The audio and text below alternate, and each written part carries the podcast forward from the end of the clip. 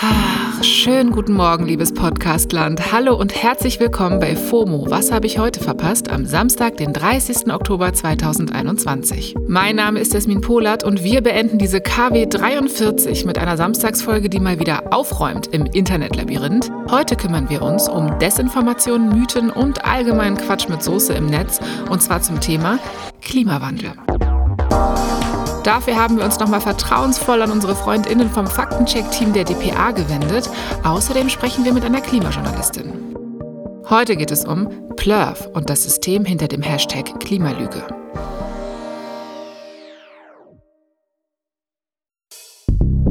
Nur noch ein paar Stunden, dann ist es soweit. Am Sonntag startet die COP26, also die UN-Klimakonferenz, zum 26. Mal, diesmal in Glasgow in Schottland. Ein Ziel der Konferenz ist, verbindlich festlegen, was die Vertragsstaaten in Paris im Jahr 2015 zugesichert hatten, nämlich die 1,5 Grad Grenze. Also konkret, dass die menschengemachte Erderwärmung bis zum Jahr 2100 nicht mehr steigt als 2 Grad Celsius und wenn möglich nur bis 1,5 Grad. Die Konferenz geht fast zwei Wochen lang. So viel Zeit braucht es auch bestimmt, um alle Themen bearbeiten zu können, denn wir wissen, es ist fünf nach zwölf, was das Klima angeht. Die Konferenz hat im Vorfeld schon online für ordentlich Diskussionen gesorgt und natürlich auch Futter geliefert für eine Menge Falschinformationen und Mythen, die von KlimawandelleugnerInnen auf den Socials verbreitet werden. Tja, obwohl wir jetzt alle langsam mal wissen sollten, dass wir in Sachen Klimaschutz handeln müssen, gibt es immer noch Menschen, die den Klimawandel leugnen. Von einer großen Klimalüge ist die Rede im Internet. Die Daten und Zahlen würden alle gar nicht stimmen, all das sei nur Mittel zum Zweck, um Bürgerinnen zur Kasse zu bitten und so weiter. Das ist natürlich alles der Klimawandel schuld. Der scheiß FCKW aus den 80ern. Die scheiß Föhnfrisuren. Wir werden alle sterben. Das war ein Ausschnitt aus einem TikTok-Video vom Account Meinungsserum, das offensichtlich sarkastisch gemeint ist. Das Video taucht auf, wenn man im Suchfeld den Hashtag Klimalüge eingibt. Und die Frau macht sich in dem Clip auch über noch Kanzlerin Merkel lustig und vertritt offenbar die Meinung, der Klimawandel sei kein allzu großes Problem. Hashtag Klimalüge eben. Kleine Empfehlung von mir, gebt den Hashtag lieber nicht bei TikTok ein, da tummelt sich wirklich viel Unangenehmes. Von Verschwörungsideologien bis hin zu verharmlosenden, gehässigen Statements zu Klimakatastrophen ist da alles dabei. Solche Behauptungen sind auch gar nicht so willkürlich, wie sie vielleicht erstmal wirken. Desinformationskampagnen von LeugnerInnen des menschengemachten Klimawandels setzen nämlich ganz oft auf dieselben Methoden. Die fünf häufigsten Methoden werden unter der Buchstabenkombination PLURV, also PLURV, zusammengefasst. Ich weiß, ich weiß, es klingt erstmal wild. Was das genau ist, erklärt mir jetzt Kian Badrenejad, der bei der DPA im Faktencheck-Team ist. Kian, klär uns doch mal auf. Was meint das Kürzel PLURV? PLURF ist die deutsche Abkürzung für ein Konzept, das sich der Kognitionspsychologe John Cook ausgedacht hat. Der hat sich jahrelang mit den Argumenten von Klimawandelleugnern beschäftigt und irgendwann festgestellt, okay, da gibt's so ein paar Muster, die kommen immer wieder. Die hat er dann in fünf Hauptstränge zusammengefasst und aus den Anfangsbuchstaben setzt sich diese Abkürzung PLURF zusammen, P-L-U-R-V. Und die Sachen, die er da in der Argumentation immer wieder gefunden hat, diese fünf Hauptstränge oder Methoden, das waren der Einsatz von Pseudo-Experten, Logikfehler, das Schüren von unerfüllbaren Erwartungen, Rosinenpickerei und Verschwörungsmythen. Okay, verstehe. Rosinenpickerei. Wie muss ich mir das genau vorstellen? Fällt dir ein Beispiel ein, was dir so als Faktenchecker untergekommen ist? Ja, neulich hatten wir zum Beispiel so einen Fall. Da hatte jemand eine Meldung auf Facebook gepostet, dass der Winter am Südpol, also unser Sommer, dieses Jahr extrem kalt war. Ich habe mir das dann angeguckt und die Sache mit der Rekordkälte stimmte schon so. Im Durchschnitt war es in der Antarktis dieses Jahr so kalt wie nie zuvor, minus 61 Grad. Aber jetzt gibt es ein paar Sachen, die man dazu wissen muss. Erstens gibt es einen Unterschied zwischen Wetter und Klima, der hier ignoriert wird.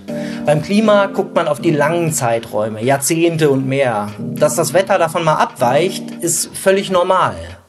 Und dass es am Südpol gerade so kalt ist, hat mit einem besonderen Wetterphänomen zu tun, dem Polarvortex. Ganz stark vereinfacht ist das ein Windwirbel, der die Kälte vor Ort hält.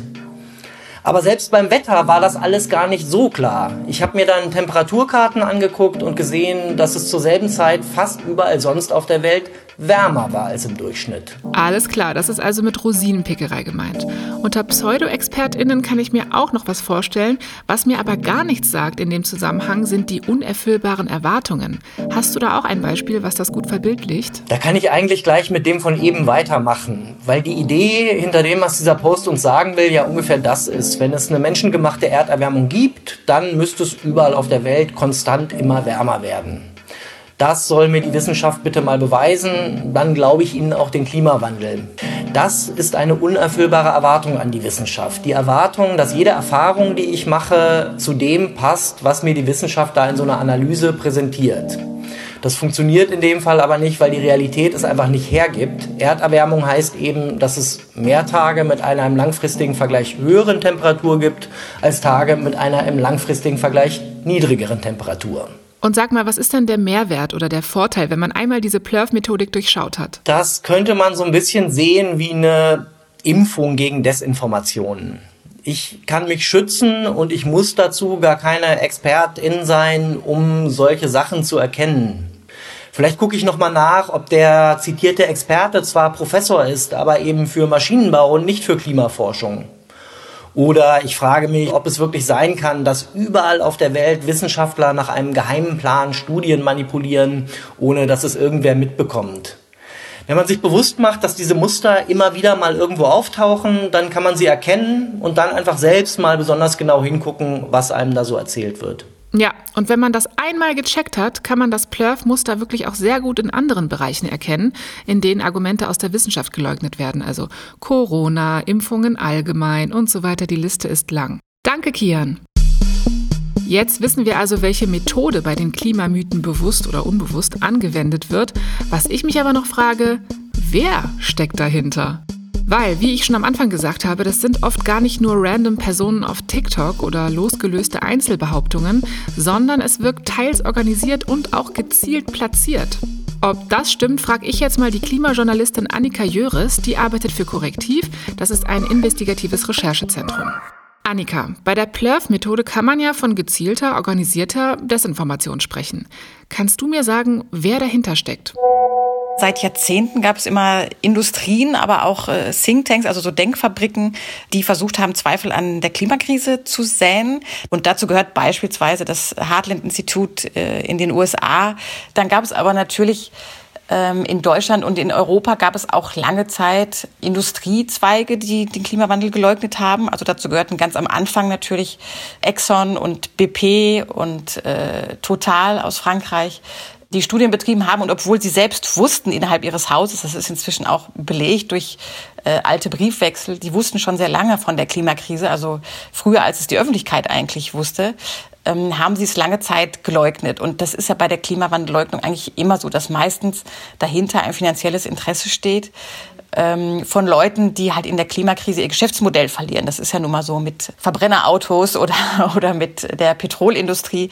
Und deswegen, das haben sie natürlich kommen sehen. Und deswegen haben die sich lange Zeit mit Hilfe dieser Denkfabriken wie Heartland geschafft, diesen Zweifel aufrechtzuerhalten. Heartland hast du gesagt. Das klingt in meinen Ohren erstmal wie so eine Pferderomcom auf Vox, muss ich sagen.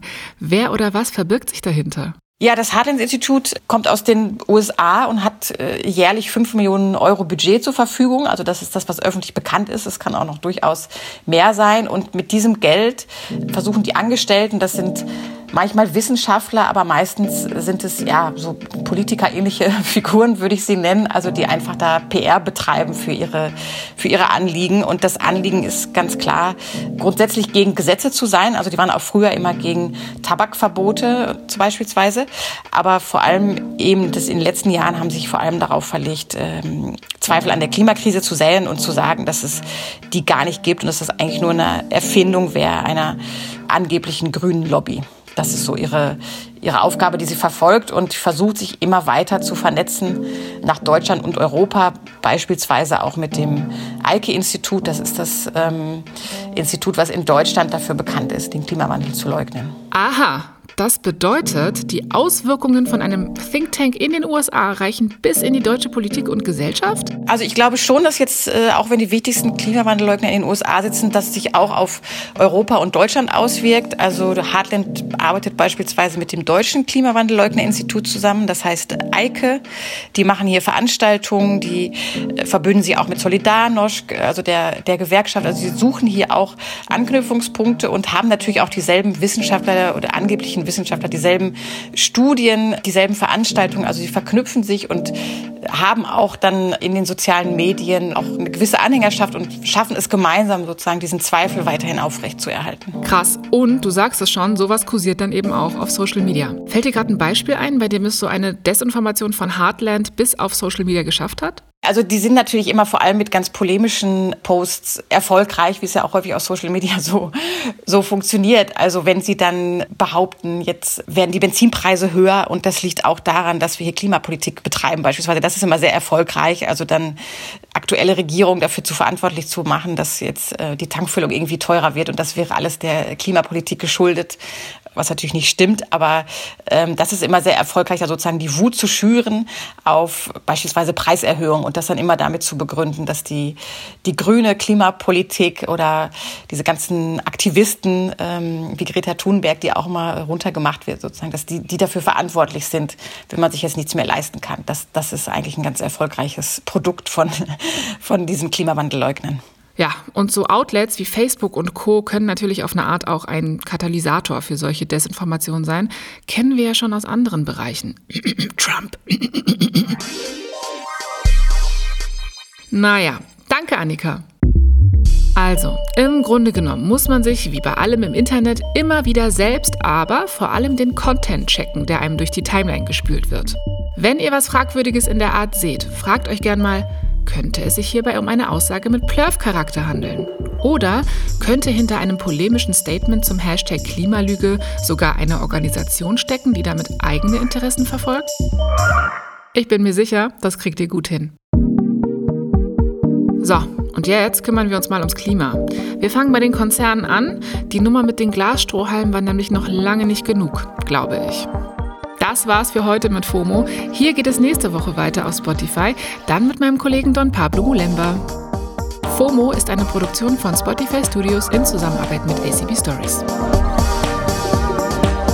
Folgt uns auf Spotify. Das tut der Umwelt schon mal nicht so weh.